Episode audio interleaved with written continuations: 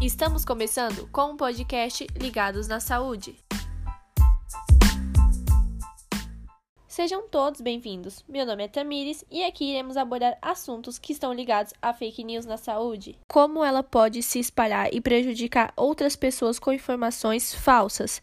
Assim, irei dar sugestões de como não cair em fake news e falar um pouco sobre falsas e verdadeiras notícias no meio à pandemia que estamos vivendo. Como sabemos, a fake news é informações que pessoas publicam em redes sociais ou outros meios de comunicação para espalharem notícias falsas. As fake news na saúde são um dos temas mais abordados entre os conteúdos falsos que circulam na internet e no meio de comunicação como procedimentos milagrosos, remédios que garantem cura, e muitos acabam caindo no golpe sem nem menos procurar saber a verdade com um médico ou procurando em sites confiáveis. Como sabemos, o mundo está passando por um momento delicado. Estamos vivendo em meio a uma pandemia e ainda não há cura para o coronavírus. Então, irei colocar algumas informações sobre notícias falsas e verdadeiras que circulam pela internet. Beber água quente ou chá mata o vírus. Falso. O vírus não pode ser combatido com a ingestão de bebidas quentes. Os antibióticos também não são recomendados para prevenção ou tratamento. Segundo o Ministério da Saúde, ainda não há um medicamento ou substância específica, vitamina, alimento ou mesmo vacina para evitar a doença. Máscaras protegem contra o coronavírus. Verdadeiro. As máscaras são recomendadas para pacientes identificados como casos suspeitos da doença.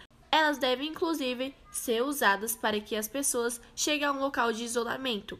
A máscara também é usada para pessoas que precisam frequentar lugares públicos ou que entram em contato com outras pessoas. Vitamina C pode ajudar a prevenir o coronavírus. Falso.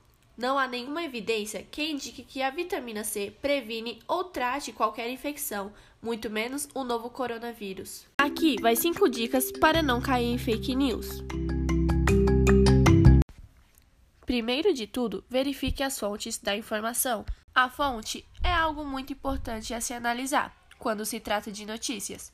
Fontes desconhecidas ou que não se revelam sempre merecem desconfiança. Procure confirmar o conteúdo em grandes portais de notícias ou as referências do autor que está publicando. Segunda dica: veja a data da publicação. O mundo muda muito rápido. Uma notícia pode ter sido verdade há 10 anos atrás. Não se deixe enganar por matérias muito antigas. Terceira dica: busque em outros sites para verificar se aquela notícia está apenas em um site. Hoje, dificilmente um veículo consegue reter uma notícia como exclusiva por muito tempo. Se o conteúdo estiver em apenas um lugar, desconfie. Quarta dica: leia a matéria por completa e não apenas o título. Certos editores usam chamadas sensacionalistas ou parciais, que tendem a atrair mais os olhos dos leitores e que não necessariamente refletem o teor da matéria por isso, sempre leia a reportagem completa. Última dica: na dúvida, não compartilhe. Se após fazer todos os questionamentos sobre uma informação e você ainda tiver dúvidas sobre ela, não compartilhe. O seu compartilhamento sobre algo duvidoso pode se tornar certeza para algum amigo ou familiar próximo e incentivar a propagação de uma mentira.